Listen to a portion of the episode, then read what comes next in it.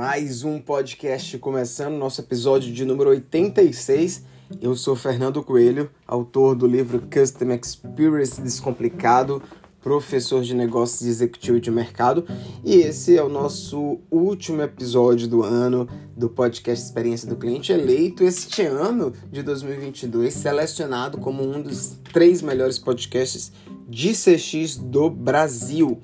E hoje, para a gente finalizar o nosso ano né, com chave de ouro, eu quero trazer aqui 10 dicas de como você deve utilizar o NPS corretamente. Uh, para quem talvez não esteja familiarizado, que eu acho um pouco difícil com o termo NPS, o NPS significa o Net Promote Score, é aquele indicador de performance de satisfação do cliente que ajuda a identificar ali o quanto um cliente seu estaria disposto a indicar uma marca, né? Muito provavelmente você já respondeu alguma pesquisa do tipo, né? De 0 a 10 avaliando nosso atendimento, onde 0 é totalmente insatisfeito e 10 é totalmente satisfeito, quanto você indicaria é, marca X, né? Para uma para um familiar ou um amigo.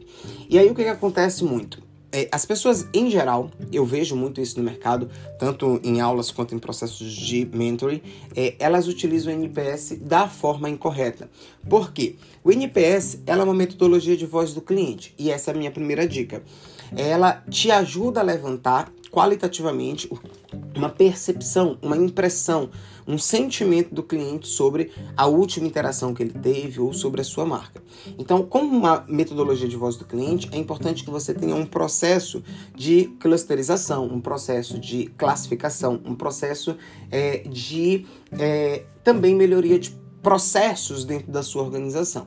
O segundo ponto é que, além de medir a satisfação, o NPS ele ajuda no que o time de qualidade chama de melhoria contínua, né? Então, a cada NPS que você aplicar, é importante você identificar lacunas, identificar gaps, identificar fatos que podem prejudicar o crescimento do negócio ou é, o, o, a retenção do cliente e a partir dali você analisa fato, causa e tem que ter um plano de ação.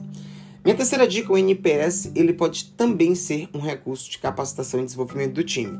Em geral, as pessoas quando dão uma nota baixa, elas atribuem ou a um processo ou a pessoas. E aí é importante que você identifique quais são os gaps relacionados a pessoas. Foi relacionado à pessoa e ao processo, à educação da pessoa, ao desconhecimento sobre um produto, a uma informação sistêmica dada equivocadamente e a partir dali você consegue fazer é, a capacitação do seu time, pegar aquelas lacunas e transformar ela em material educativo. Minha quarta orientação super importante: defina a periodicidade de como você vai aplicar o NPS. É mensal, é diário, é semanal, porque isso precisa estar escrito dentro do, dentro do seu sistema. Quinta dica mega importante: defina o canal. É, vai ser um canal de CRM, vai ser um canal específico de, de, de NPS, vai ser na loja, vai ser em totens na loja, vai ser no WhatsApp. Você chega, por exemplo, em farmácias como a Droga, a Drogazil ou a Droga Raia, né? Tem já lá o NPS é, no modelo Opine, lá no caixa. Você chega numa loja da Cacau Show, também tem o NPS. Você sai da Azul, é, de um voo da Azul, você recebe o NPS no seu WhatsApp. Então, defina esse canal.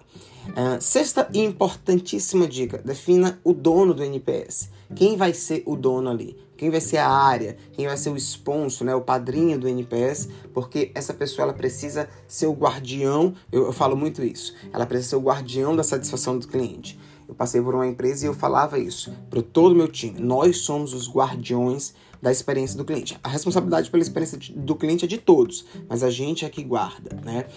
A sétima e importante dica também, quando você for aplicar o NPS, quando você for aplicar no seu negócio essa metodologia, executar, tenha referências no segmento. Né? Quem no segmento, no Brasil, no estado, na cidade, aplica NPS, qual é a média, porque aí você consegue ir se medindo. Existe alguma pesquisa geral na categoria, é, na área da saúde, que eu mentoro, né, clínicas e hospitais, existe uma referência de NPS no Brasil feito por uma instituição. Então, pegue essa referência para você também se balizar.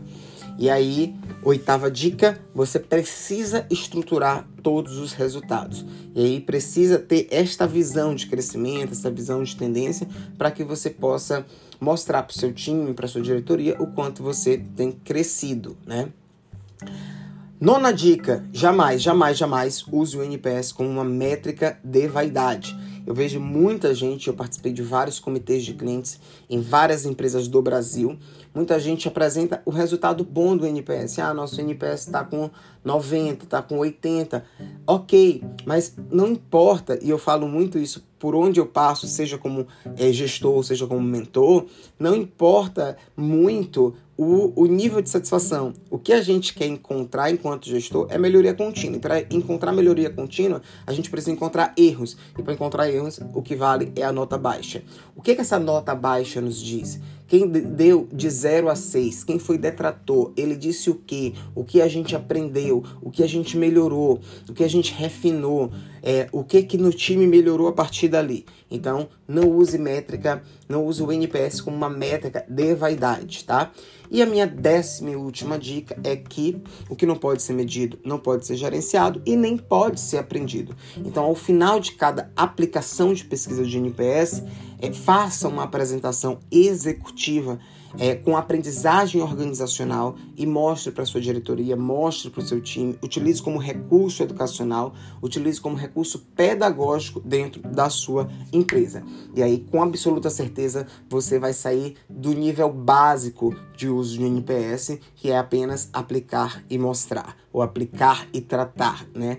É, me perguntaram também, aqui eu vou dar uma dica plus, né? É como tratar o NPS. Aí eu vou dizer para você buscar um texto meu que eu falo sobre metodologia ODOE, inclusive ele tem no meu livro. O link do livro tá aqui no podcast, né, na Amazon. E aí lá no meu livro eu falo gestão de crise, gestão de tratativa de reclamação, metodologia ODOE. Você precisa é, seguir aqueles passos lá que vão, que vão ser extremamente úteis numa metodologia perdão, numa tratativa de uma nota negativa uh, de, por exemplo, 0 a 6, você entra em contato com esse cliente e utiliza a metodologia ODOE. Esse foi o nosso último podcast do ano. Eu espero que você tenha gostado, tenha curtido.